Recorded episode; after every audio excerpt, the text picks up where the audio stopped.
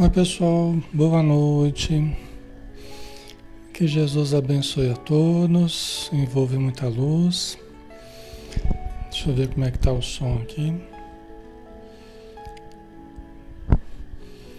A gente já inicia.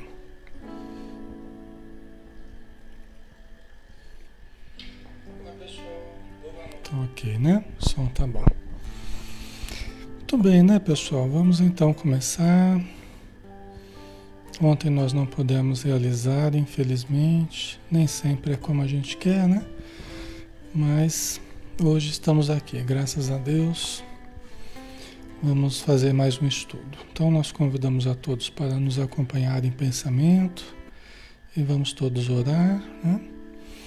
Fechando os nossos olhos e abrindo o nosso coração para que o amor possa se irradiar, possa adentrar e possa se irradiar também de nós, envolvendo todo o nosso ambiente nessas irradiações superiores, salutares, de modo que tudo que formos falar, tudo que formos expressar neste momento e durante o nosso estudo possa ter o cunho da elevação, da legitimidade, da sinceridade da paz, para que todos nós possamos permanecer durante esses minutos que passam tão rápidos, mergulhados num clima de harmonia, num clima de concórdia, num clima de, de amor, de caridade, uns para com os outros e todos nós para com os espíritos que estão também participando conosco. Uma grande comunidade de irmãos sofredores se aproxima desses momentos de oração e de estudo para também receberem o seu quinhão de equilíbrio, de paz, de informação, de alimento para suas almas. E outros tantos, não menos, irmãos, amigos, também estão aqui conosco nos envolvendo, nos intuindo, nos aplicando passes, nos protegendo, nos estimulando ao bem e à continuidade de tudo que nós estamos realizando, que seja produtivo, que seja positivo e edificante. Então, por tudo isso, Senhor Jesus, nós te agradecemos e te rogamos, permaneça conosco e que possamos permanecer contigo hoje e sempre. Que assim seja.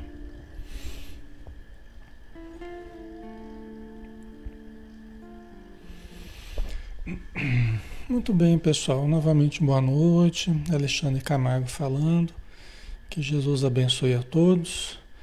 É, nós estamos aqui todas as noites, às 20 horas até às 21, né? De segunda a sábado é, para estudar a doutrina espírita. Né? Cada noite é um estudo diferente. E hoje, né, todas as quintas-feiras, a gente tem o um estudo do livro Ser Consciente, de Joana de Ângeles, através de Divaldo Pereira Franco. Né? Obra mediúnica, né?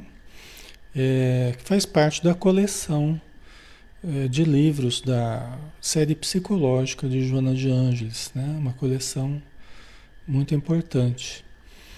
É, nós estamos no capítulo 7, que fala sobre os mecanismos de defesa, de fuga do ego, né?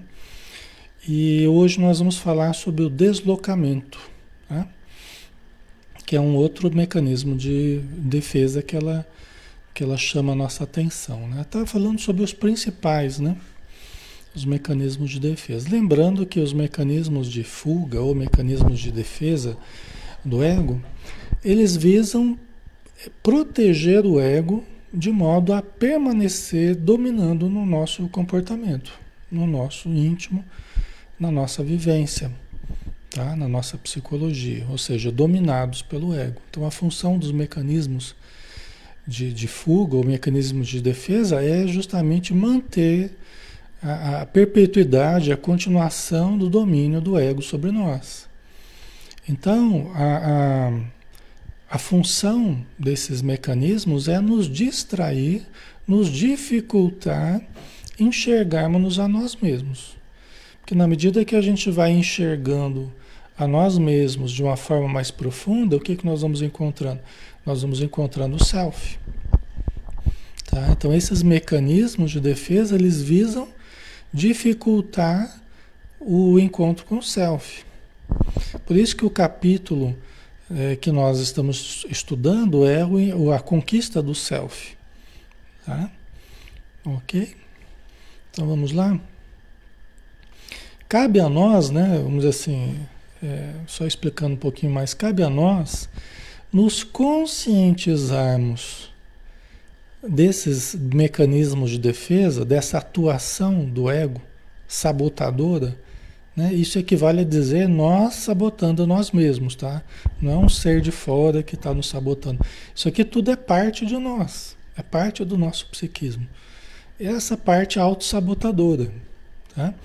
Então cabe a nós percebermos esses jogos do ego, essas jogadas, esses movimentos do ego, nos conscientizarmos desses mecanismos e não atendermos a eles não atuarmos conforme as propostas do ego. Por isso, quanto mais conscientes, menos nós atendemos ao ego, na sua feição desequilibrada, vamos dizer assim, tá? Certo? E nós vamos então, quanto mais nós nos conhecemos profundamente, mais nós estamos em contato com o self. Não é o que nós devemos fazer, né? Em detrimento do ego, né? Então, o ego ele acaba recebendo ah, os conteúdos do self e ele vai se equilibrando devagarzinho, tá? Então, feita essa introdução, vamos lá, né? Então, deslocamento, o mecanismo que nós vamos estudar hoje, né? A consciência exerce sobre a pessoa um critério de censura, face ao discernimento em torno do que conhece e experiencia sabendo como e quando se pode fazer algo, de maneira que evite a culpa. Então todos nós, nós vamos, passamos por um processo educativo, todos nós passamos por uma, uma inserção na nossa cultura, nas regras familiares, nas regras da escola, nas regras da sociedade, dos grupos, das leis, todos nós vamos nos inserindo nesse universo, né? conforme os anos vão passando, a gente vai crescendo, a gente vai aprendendo a transitar em meio a essas regras. Então nós vamos formando a nossa consciência do que é certo, do que é errado, a gente passa a discernir, né?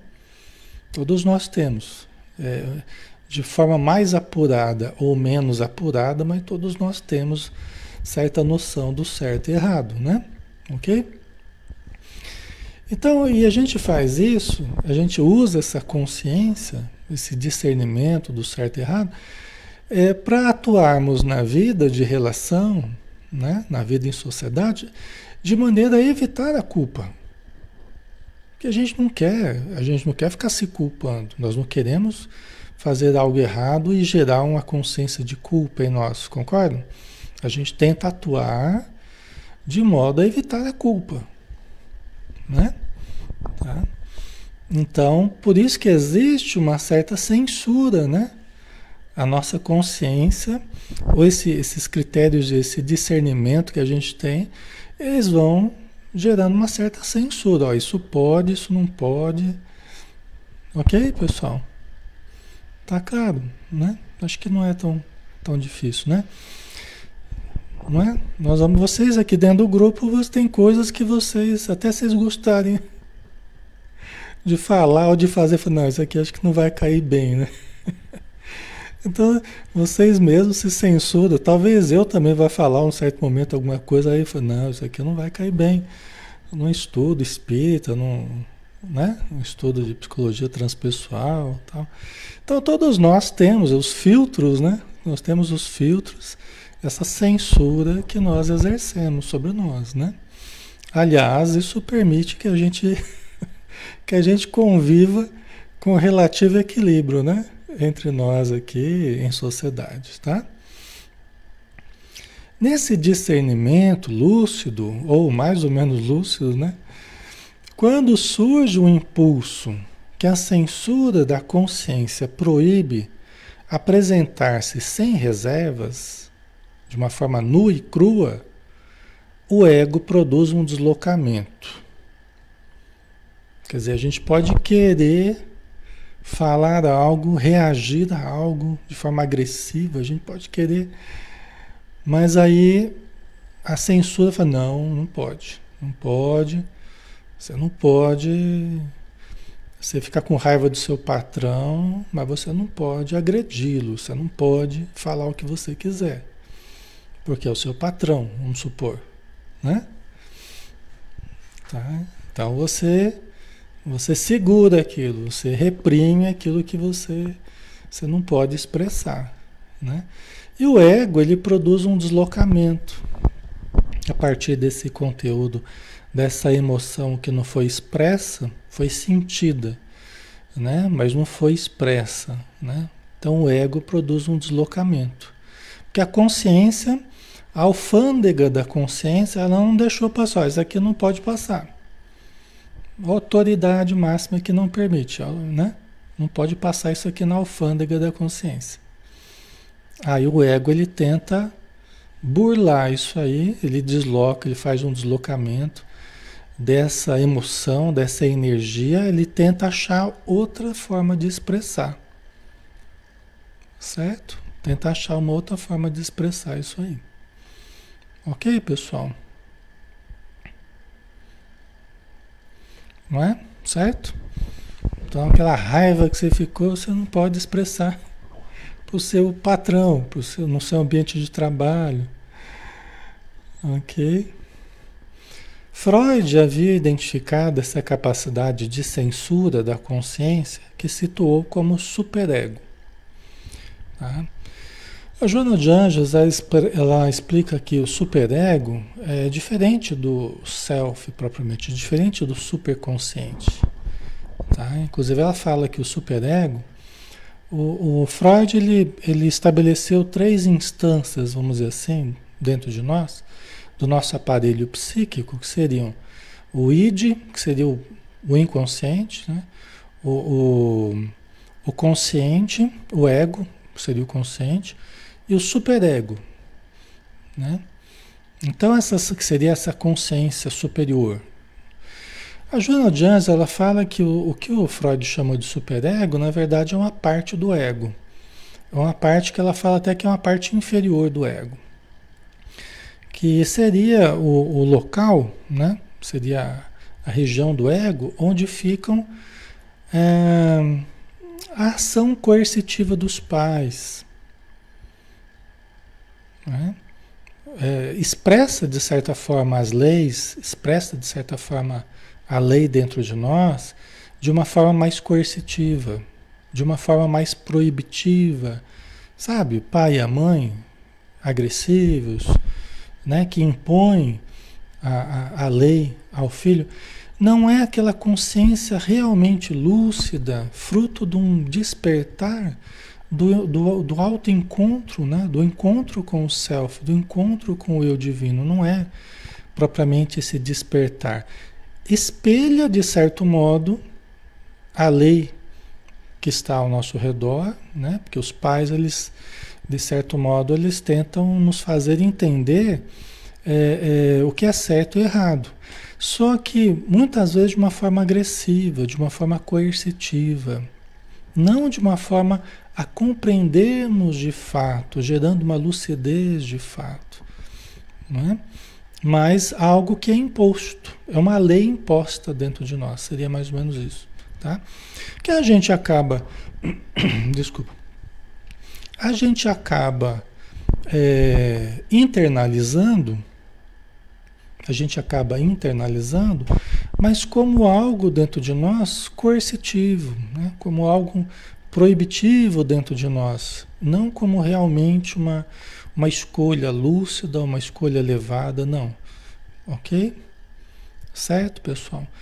Por isso, inclusive, que o superego, muitas vezes, ele é tão rígido, né? Que nos deixa muito enquadrados, assim, nos deixa muito travados, tudo é proibido, não posso dar um sorriso, eu não posso falar de uma forma espontânea, eu não posso. Né? Não me permito ser feliz porque parece que está a presença do pai e da mãe sempre acusando: oh, meu, tudo isso aí vai dar errado, tudo que você está fazendo está errado, né? não faz isso, não faz aquilo. Então, aquela presença sempre coercitiva. Né? Às vezes o pai e a mãe não estão mais vivos aqui na Terra, mas estão muito vivos dentro da mente infantil ou da mente até do adulto já. Às vezes a pessoa já está adulta, mas está lá aquela presença, né? Certo, pessoal? Só que não é propriamente, não é propriamente o eu profundo, não é propriamente o eu divino, aquela consciência lúcida porque justamente é, é, é colocado para nós de uma forma agressiva, coercitiva, né? espelha de certo modo a lei, mas é colocado mais de fora para dentro do que um, um despertar de dentro para fora. Tá? Essa é uma grande diferença, tá, pessoal? Ok? Tá ficando claro? Por isso que não é o que Freud colocou, a Joana Jones ela entende de forma diferente, tá? Então talvez quem estude psicanálise fala, mas não é bem assim, né?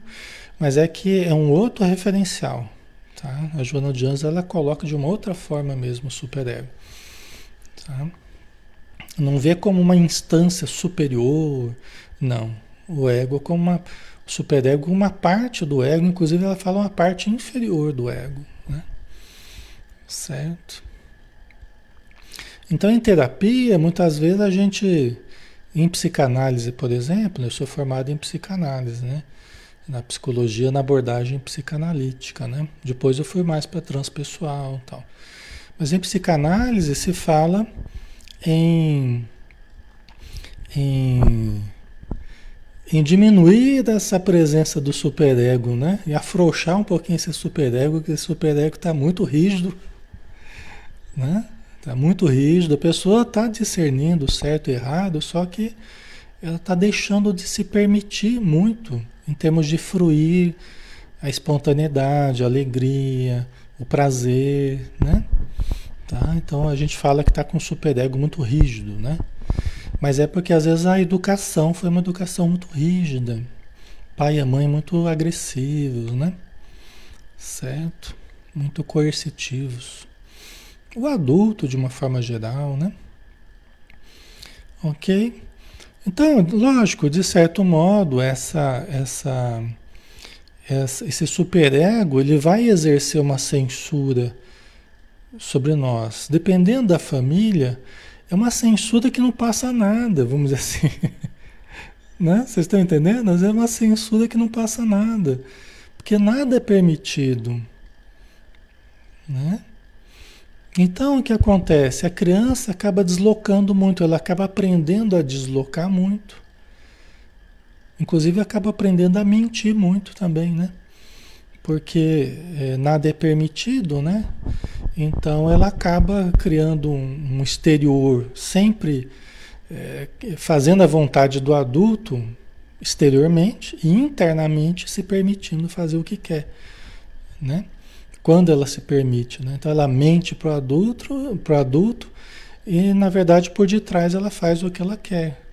Porque é um adulto que não permite nada, na verdade. Né? Tudo é proibido, tudo a, a censura não, não permite. Né? Tá? Mas muitas vezes a criança ela vai é, crescendo dentro do ambiente hostil, dentro do ambiente assim coercitivo, ela vai aprendendo a deslocar muito. Então ela nunca se permite expressar e ela acaba deslocando os seus, seus sentimentos, a sua raiva, a sua indignação e né, as suas emoções, ela acaba expressando de uma outra forma. Tá? Aí vamos ver como é que funciona aqui o, o deslocamento. Né? Quando experimenta um sentimento é, de revolta ou de animosidade contra alguém ou alguma coisa, mas que as circunstâncias não permitem expressar né? Que é o que a gente estava falando. O ego desloca-o para reações de violência contra objetos que são quebrados ou outras pessoas não envolvidas na problemática.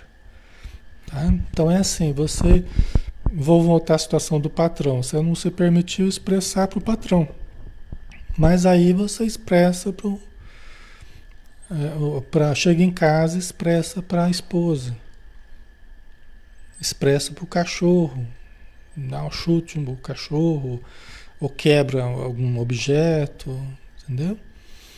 Ou vai num restaurante, briga com o garçom. Tá? Certo? Então você não expressa para a pessoa certa na hora certa, através de um comportamento assertivo, né? que é falar a verdade para a pessoa certa, na hora certa, da maneira certa. Nem sempre é possível a gente ser assertivo, também, senão a gente acaba sendo acertado também. O patrão vai ser bem assertivo, você tá fora, né? vai ser bem assertivo com a gente, né? Então nem sempre dá para a gente ser assertivo e nem sempre dá para a gente expressar o que a gente quer de verdade, né? O que a gente gostaria. Nem sempre os nossos sentimentos são os melhores. Nem sempre os nossos desejos são, são o melhor para nós, né? Então tem coisa que é melhor segurar mesmo, né? Certo? Fazer uma prece, faz uma leitura de um livrinho ali, tenta trabalhar aquela energia, tenta mudar né? As pessoas perguntam, Alexandre, o que, que é melhor? É melhor eu explodir? É melhor eu explodir para fora ou é melhor eu guardar? Né? O que, que é melhor? Às vezes as pessoas perguntam. Tem uns que gostam de guardar tudo. Né? Acaba deslocando, acaba. Tem outros que explodem, né? Toda hora está explodindo com as pessoas. Tá... Né? Na hora, assim, né? Não guarda nada. Então, assim, é lógico que nenhuma nem outra é, é o ideal. Né? A gente vai fazendo aquilo que a gente consegue. Cada um de vocês vai fazendo aquilo que vocês conseguem, né? Uns mais introspectivo, outros mais para fora, e, né? Cada um vai fazendo o que tem conseguido. Mas nenhuma coisa nem outra são o ideal. Por quê? Porque diante de uma ofensa, diante de uma contrariedade, é lógico que você explodir na hora ali, você ser uma pessoa reativa e você reagir imediatamente àquilo, você pode você pode destruir situações que são muito importantes. O trabalho, por exemplo, a família, né? Você pode destruir externamente, rapidamente, coisas que levaram tempo para serem consolidadas, né? E quando você guarda tudo também, você se destrói por dentro né? Você somatiza mais, você cria né, desajustes que podem ser muito graves também. Então, assim, um, um, uma terceira possibilidade é nós irmos, nós irmos alterando o modo de sentir as situações. Tá? Isso não é fácil, nem é tão rápido, mas é importante. Nós precisamos ir alterando o modo de sentir, o modo de receber as situações. Tá? Por isso que o estudo é importante. O estudo, a informação, o conhecimento vão alterando o nosso modo de viver as situações que a gente passa. E devagarzinho diminuir tanto a necessidade de reagirmos de uma forma contundente, de uma forma agressiva, tanto quanto a necessidade de guardarmos. Até porque nós não nós não registramos aquilo de uma forma tão ruim ou de uma forma tão drástica, tão problemática, que precise reagir ou que precise guardar aquilo de forma ruim, tá? A indulgência, por exemplo, que é uma das virtudes, né, que nós podemos conquistar, tá? A indulgência, que é uma espécie de perdão imediato, é uma espécie de não sentir muito as coisas de forma negativa, né? Então a indulgência, ela como que perdoa imediatamente. Ela até finge que não ouviu, finge que não viu, tá? Não deu, não valorizou muito aquela coisa. Então a indulgência, ela diminui muito a necessidade, tanto de reagirmos quanto de guardarmos. Tá? Então é uma virtude, eu considero uma das mais importantes, assim, uma das mais belas e mais importantes é, virtudes, a indulgência. Né? Só que, lógico, né? Precisa de treinamento, precisa de entendimento. A gente vai adquirindo autocontrole, a gente vai adquirindo né? uma, uma certa serenidade, né? A meditação ajuda muito, a leitura ajuda muito, mas eu sei que não é fácil. Né? Eu sei que não é fácil, é um treino. Tá? E muitas vezes a gente acaba caindo, muitas vezes a gente acaba a gente acaba é, emocionalmente se envolvendo com as situações, e, né? Mas é um treino, né? É um treino que. Certo? Tá? Então é, a gente vai transmutando aquela energia, né? O self ele faz isso. Então você recebe um, uma coisa negativa, você recebe um lixo. Vamos pensar, vamos usar a ideia do lixo. Você recebe um lixo. Você não guarda o lixo ou devolve o lixo para a pessoa. Você recicla aquele lixo. O self ele faz isso. Entendeu? Você recebeu aquele lixão bonito, cheiroso. Aí você dá uma reciclada naquilo, né? O self ele tem essa, essa possibilidade. Por isso que nós temos que, nós temos que acessar mais o self, nós temos que, né? É, é, utilizarmos mais do conteúdo do self, lembrarmos que somos espíritos imortais, tá? E não é, não é impossível, é possível isso. É possível, desejável e necessário. Tá? É possível, desejável e necessário. Todos nós teremos que passar por isso. Não precisa nem guardar o lixo e nem devolver o lixo para a pessoa que nos. É a ideia do, do, do do, do estrume lá que você recebeu e você plantar a plantinha lá e devolver o vaso com a, com a plantinha perfumada lá, né? A ideia é essa, né? Mas eu sei que não é fácil, é um é exercício, né? Ok, pessoal? Então, então quando a gente não se permite expressar para a pessoa que foi a origem do sentimento que a gente teve, né? Aquela animosidade, aquela contrariedade, aquela, né, aquela, aquele momento ruim que a gente teve, aquela raiva e tal. Você não expressa ali, você acaba expressando com pessoas que não tem nada a ver. Né? Com pessoas que não tem nada a ver, pessoas que não, não tinham feito nada pra gente. Né? Quer dizer, aí aumenta o problema porque você envolve pessoas que não, que não tinham nada a ver com a sua problemática inicial. Né? Por isso que terapia é importante, né? É, é, grupos de apoio, onde você possa falar das questões, grupos pertinentes, né? continentes que, que possam conter ali é, as expressões que você coloca de desabafo. Né? Por isso que é importante esses momentos, até atividades físicas, né?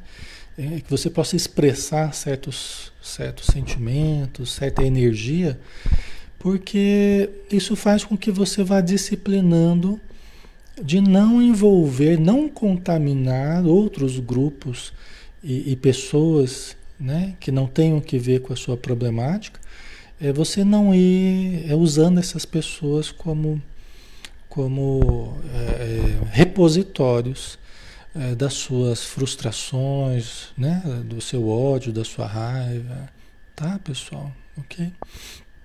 Então é da gente aprender a fazer cada coisa num lugar certo, né? Na medida do possível, tá, pessoal? Na medida do possível. O exercício da mediunidade, ele ajuda muito nesse sentido também, tá?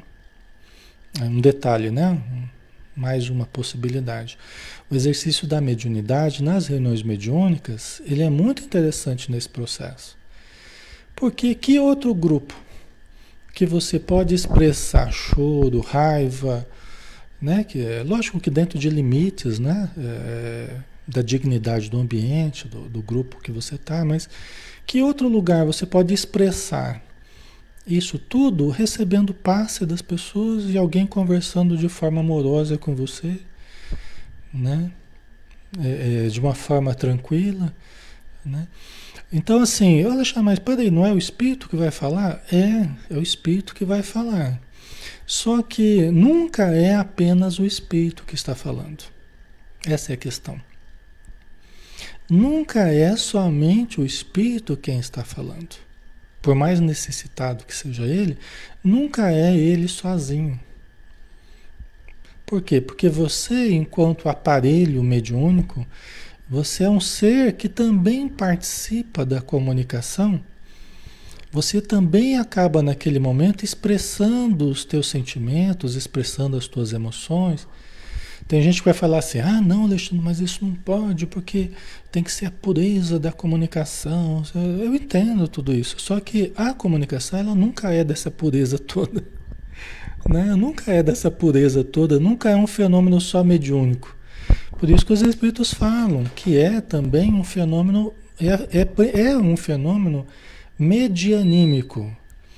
É sempre um fenômeno medianímico. Isso quer dizer o quê? É uma junção do mediúnico com o anímico. É uma junção das motivações do espírito, do sentimento do espírito, das necessidades do espírito, das palavras do espírito, do sofrimento do espírito, mas passa por você. E você também tem coisas guardadas, você também tem. que acaba havendo uma catarse, quer queira, quer não, acaba também. Quando você está chorando porque o espírito está chorando, um pouco daquele choro é seu também. Um pouco daquela raiva que o espírito está expressando, também vai um pouquinho da sua raiva também, do dia, do que você passou. Tá? Não tem muito como separar de uma forma tão radical uma coisa da outra. Né? Isso tem sido objeto de estudo da gente há décadas aí, né?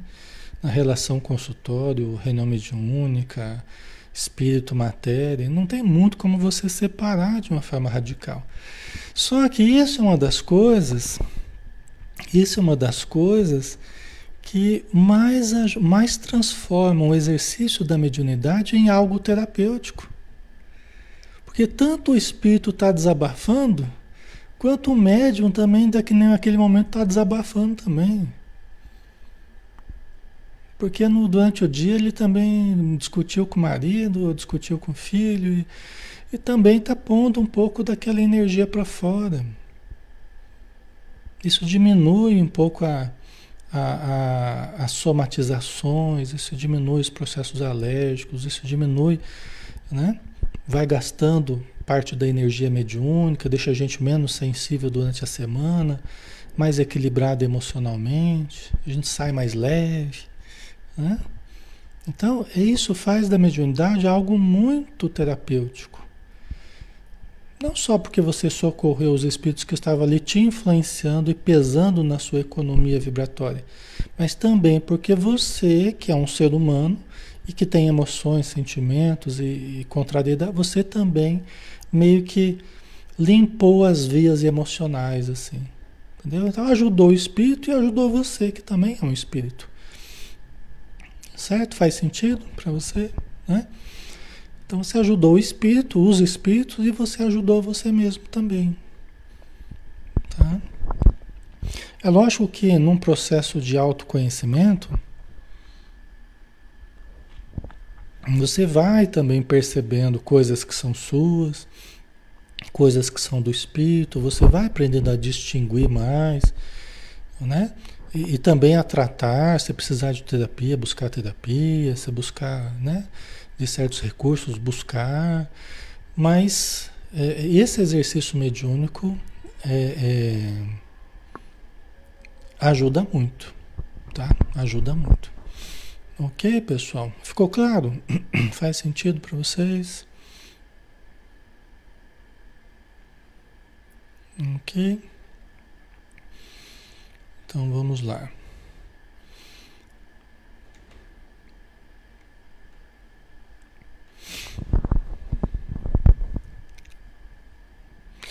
Na antiga arena romana ou nos atuais ringues de boxe, se traduzem esses sentimentos recalcados contra a vítima momentânea, deslocando a fúria oculta que se mantém contra outrem nesse ser desamparado.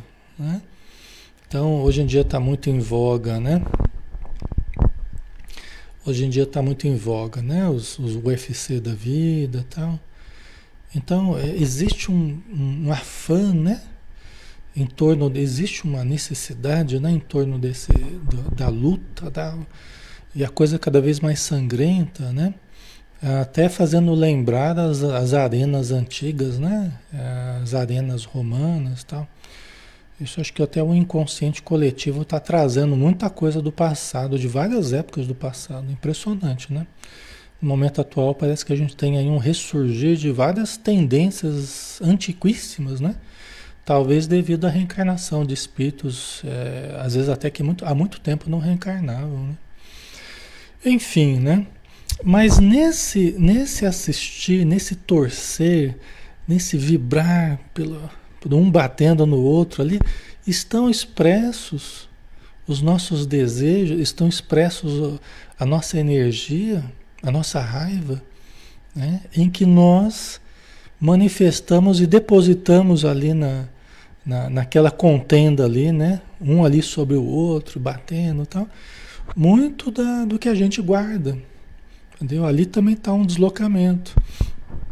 Ali também está um deslocamento dessa energia. Tá? Quando você está é, torcendo por um, por outro ali. Ou você se vê no, como aquele que está por cima batendo, ou você se identifica com aquele que está apanhando, e, né? Mas entra, entram sentimentos aqui que a gente guardou dentro de nós e que se deslocam, né? Certo? O Alberto um retrocesso, exatamente, é isso mesmo, né? Então é lógico que é, nós estamos numa fase, né, que é uma fase muito crítica, assim, uma fase crítica. Aqui está virando um caldeirão, né? Caldeirão onde pode tudo, onde aparece de tudo, até coisas absurdas do passado estão ressurgindo, né? Ganhando áreas de verdade, tem coisas absurdas, né? É, mas é, é esse momento, esse caldeirão que a gente está vivendo, né? esse momento crítico aí mesmo, síntese é, de tudo que a, que a gente já viveu em termos de humanidade, né? Mais ou menos isso. Só que vai passar também, né? Ok. A Margarete, né? Eu pensava que tinha que no trabalho mediúnico tínhamos que ter o cuidado para não passar nada de nós, somente do espírito. Então, isso é aquela ressalva que eu falei, né? Vocês iam até falar isso, né? Que não tem que ser só do espírito e tal. Mas é que na hora que você está expressando o choro ali, você consegue separar tão bem o que é o choro seu e o que é do espírito? Entendeu? Na hora que você está sentindo uma dor, né? E você está chorando de dor porque é a dor que o espírito está sentindo, será que a gente consegue separar tão bem a dor do espírito com as nossas dores guardadas também? É isso que eu estou querendo dizer.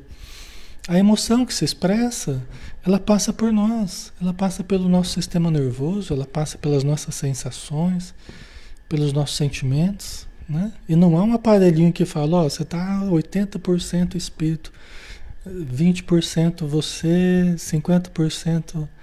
Na verdade, a gente sabe assim que uma comunicação mediúnica, ela sendo uma comunicação medianímica, você pode pensar na comunicação consciente, por exemplo.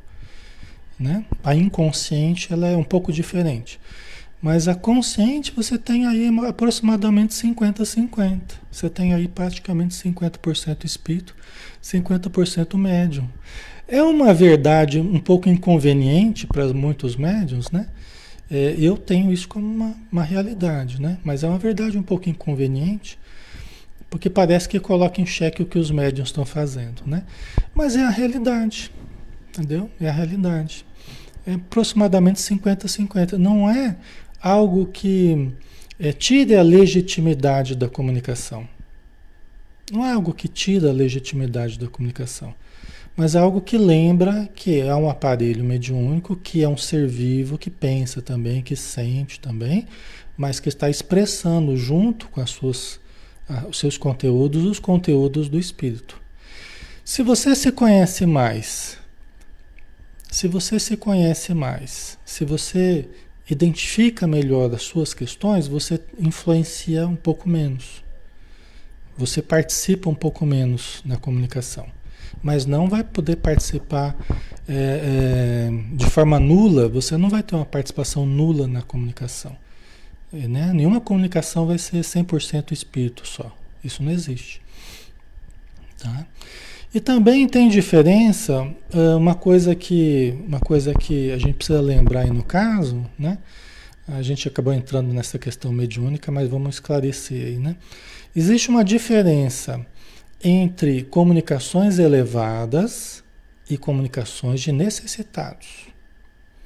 Existe uma grande diferença. Isso aqui é, é um estudo à parte. Na verdade, isso aqui daria um longo estudo, né? Existe diferença entre comunicações elevadas e, e comunicações de sofredores, tá? É interessante que grande parte do material produzido até hoje sobre mediunidade ele é muito voltado para comunicações elevadas. É muito pouco voltado para comunicações de sofredores. E nas reuniões mediúnicas, o que mais a gente tem é comunicação de sofredores, porque é o mais comum em torno de nós, né?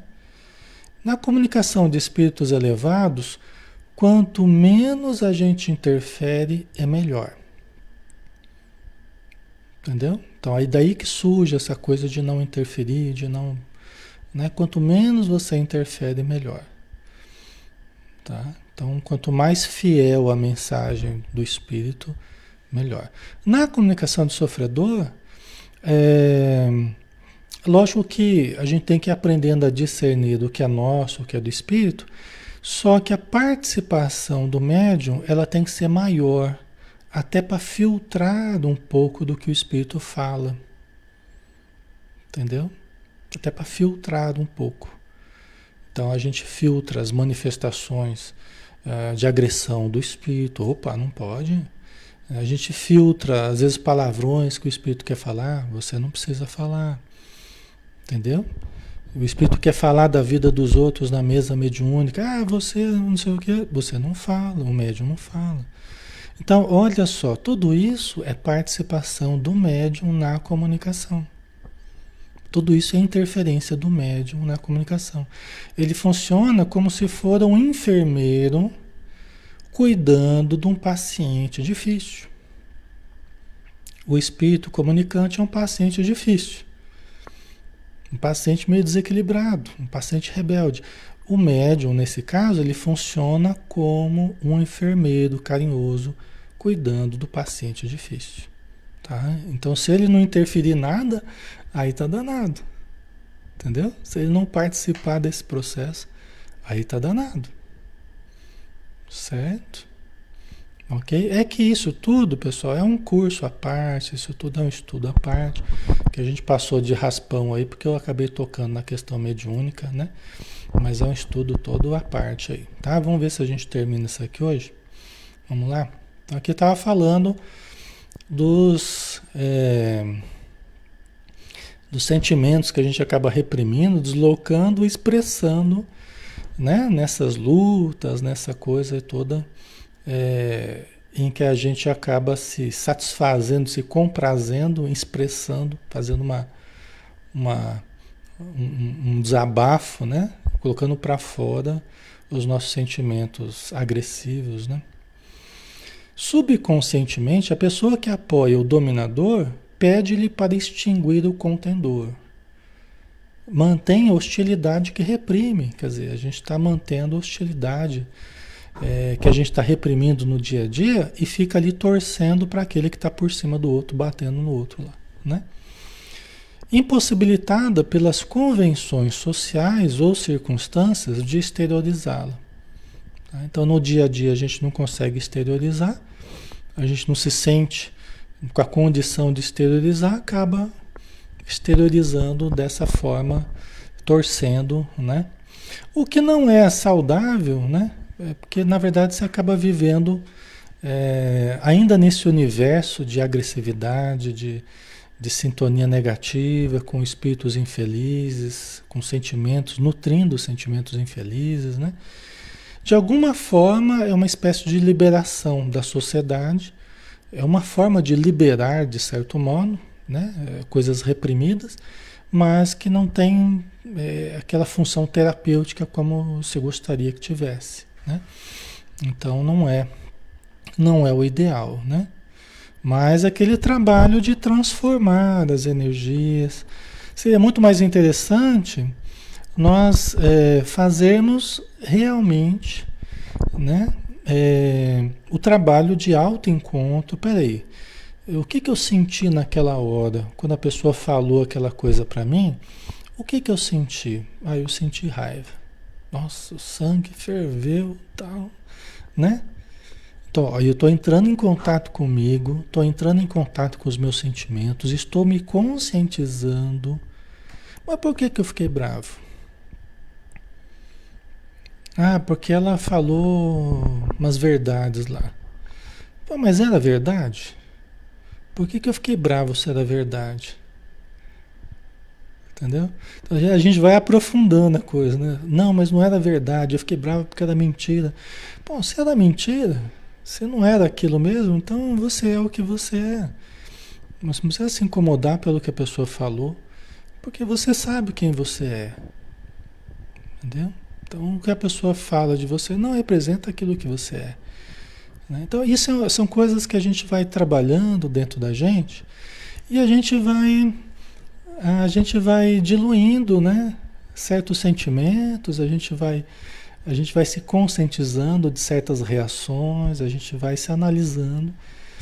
E vai, eu devia, na verdade, ter eh, me comportado de outra forma, eu devia ter falado alguma coisa de um outro jeito, né? Então a gente vai entrando em contato com, com nosso, nosso, a nossa realidade profunda, com o nosso self.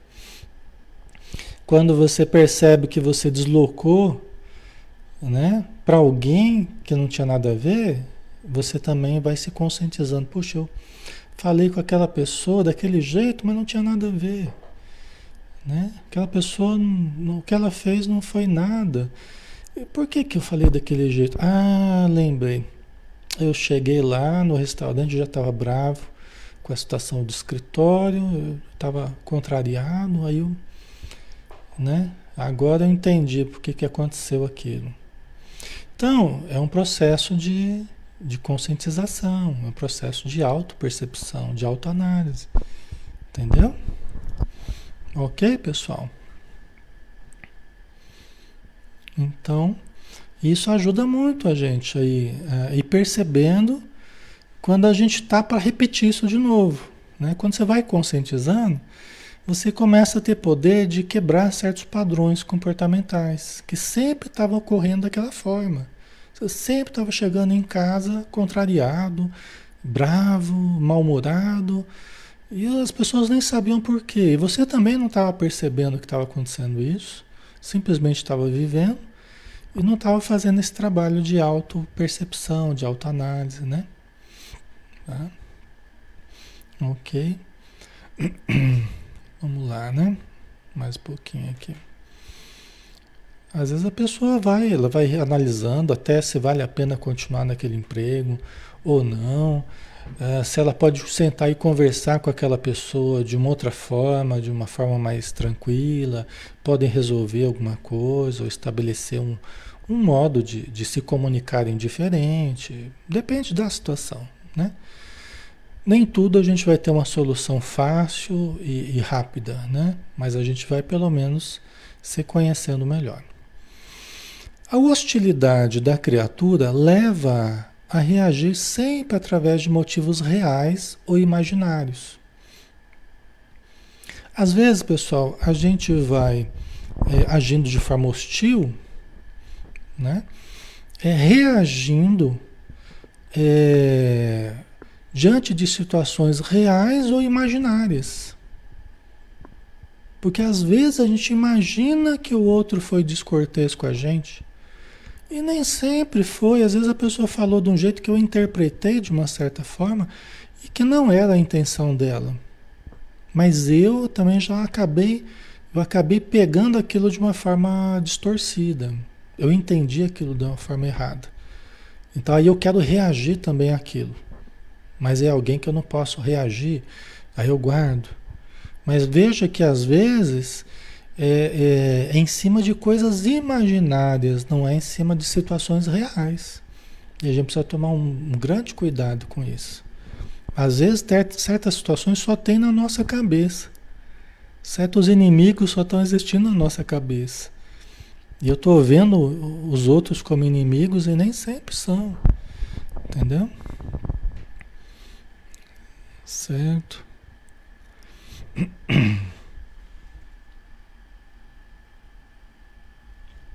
E às vezes a gente fica guardando coisas e contrariedades em cima até de situações imaginárias, não situações reais, né? E aí, um olhar, uma palavra mal posta, uma expressão destituída de mais profundo significado, são suficientes para provocar um deslocamento, uma atitude agressiva. Então, às vezes, uma pessoa que não tem nada a ver, né? Você não está percebendo que você está cheio de contrariedades, de raiva, de mau humor, trazendo de outros lugares. Aí qualquer palavra de alguém, qualquer olhar de alguém, já é motivo para eu jogar aquela, aquela contrariedade toda em cima da pessoa. Entendeu? E isso é fácil da gente perceber, porque a gente vai, a gente vai, a gente vai perceber uma certa desproporção. Não é uma coisa proporcional entre o estímulo e a resposta. Ou seja, a, o olhar da pessoa, ou a palavra que ela falou, e o tamanho do. O tamanho da contrariedade que eu expressei, o tamanho da raiva que eu expressei. Não é proporcional. Não tem proporção, não tem proporcionalidade. Então, isso é fácil da gente perceber. Né? Às vezes, coisas pequenas que alguém fale, a pessoa já explode. Né? Provavelmente ali é um, é um deslocamento, né? provavelmente é um conteúdo que a pessoa estava guardando, tá? É a história do bom dia, bom dia por quê, né? né? É a pessoa que já está tá esperando só um, um bom dia aí para expressar todo o, o mal-estar que está vivendo, o mau humor, os sentimentos guardados, né? Tá? E, e uma coisa interessante da gente pensar também é que geralmente não é uma coisa pessoal, né? A pessoa começa a fazer com todo mundo. Por quê? Porque ela está guardando sentimentos adversos, né? E ela acaba, com todo mundo, ela acaba deslocando dentro, dentro de si, expressando, né? Com as pessoas, né? Então vamos lá. Face a essa postura, há uma tendência para camuflar os significados perturbadores da vida. A gente tem uma tendência a a tentar camuflar os significados perturbadores. Nós não queremos olhar para nós, admitir que está havendo sentimentos negativos dentro da gente, é, que a gente não está sendo tão bom, tão bonzinho quanto a gente gostaria. Então a gente tende a, a não olhar, né? A gente tende a, tende a camuflar, a, a escamotear situações que não fique evidente para nós mesmos certos sentimentos negativos né, que a gente está guardando. Há uma tendência para isso. Né? As pessoas que vão amadurecendo, elas começam a perceber. Né? Elas vão saindo daquela idealização de serem perfeitas. Não, porque o bom espírito ele não pode jamais sentir isso. Né? O bom espírito não pode jamais manifestar. Não, Aí fica só deslocando, né? Porque ele não manifesta aqui, não manifesta no, no centro, mas manifesta em casa, manifesta no trabalho, né? Desloca. Mas no centro é o santo, né? Na igreja, onde for que tiver que manter uma, uma aparência de perfeição, de, né?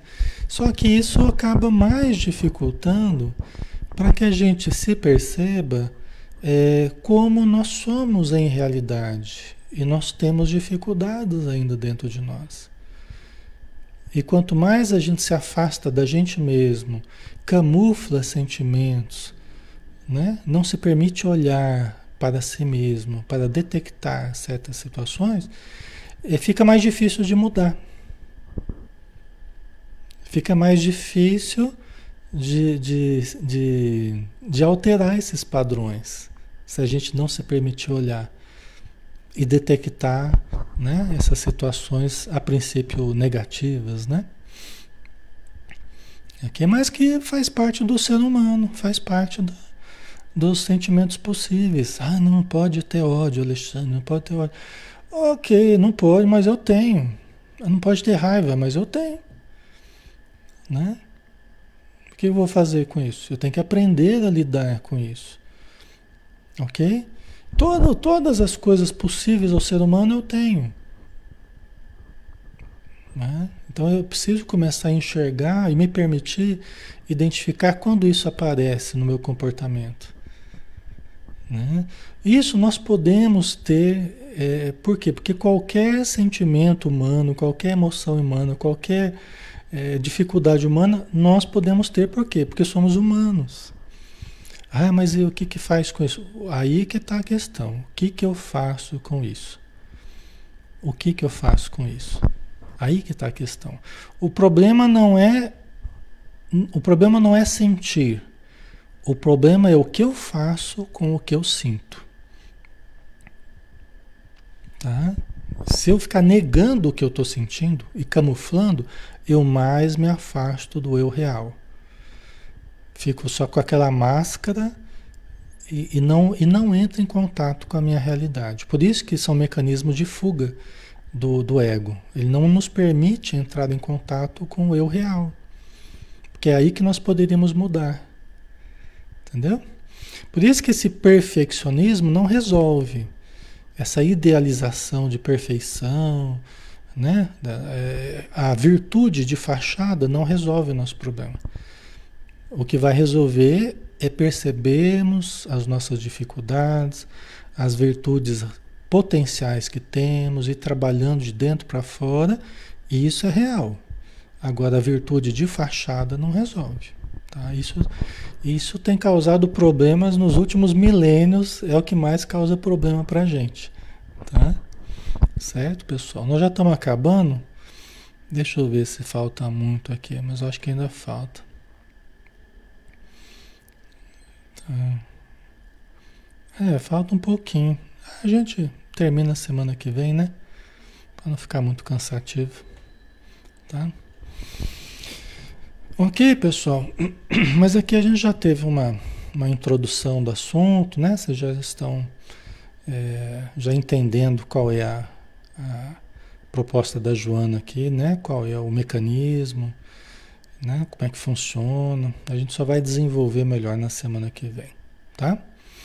Ok, pessoal, então vamos fazer a nossa prece, né? Finalizar, já estamos na hora.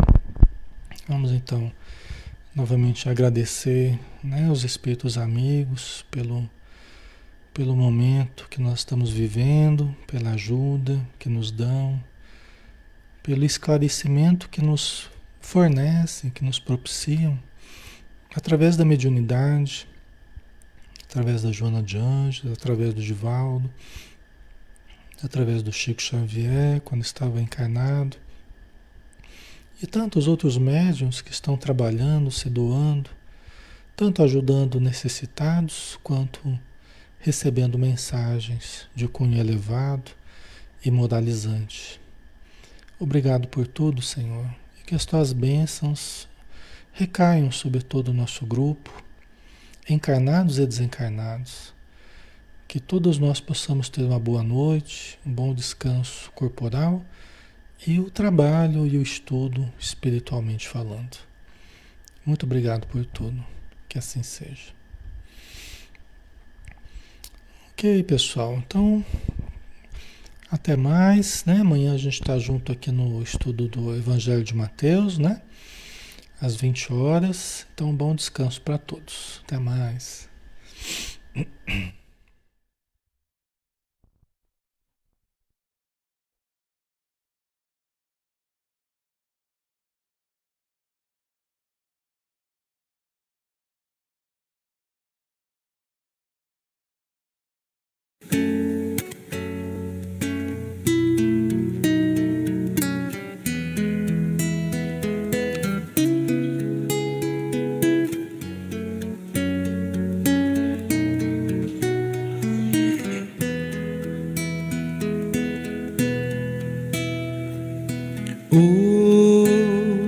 Hoje eu estou tão em paz comigo, parece até que não faz sentido o que eu tenho chorado, o que eu tenho sofrido.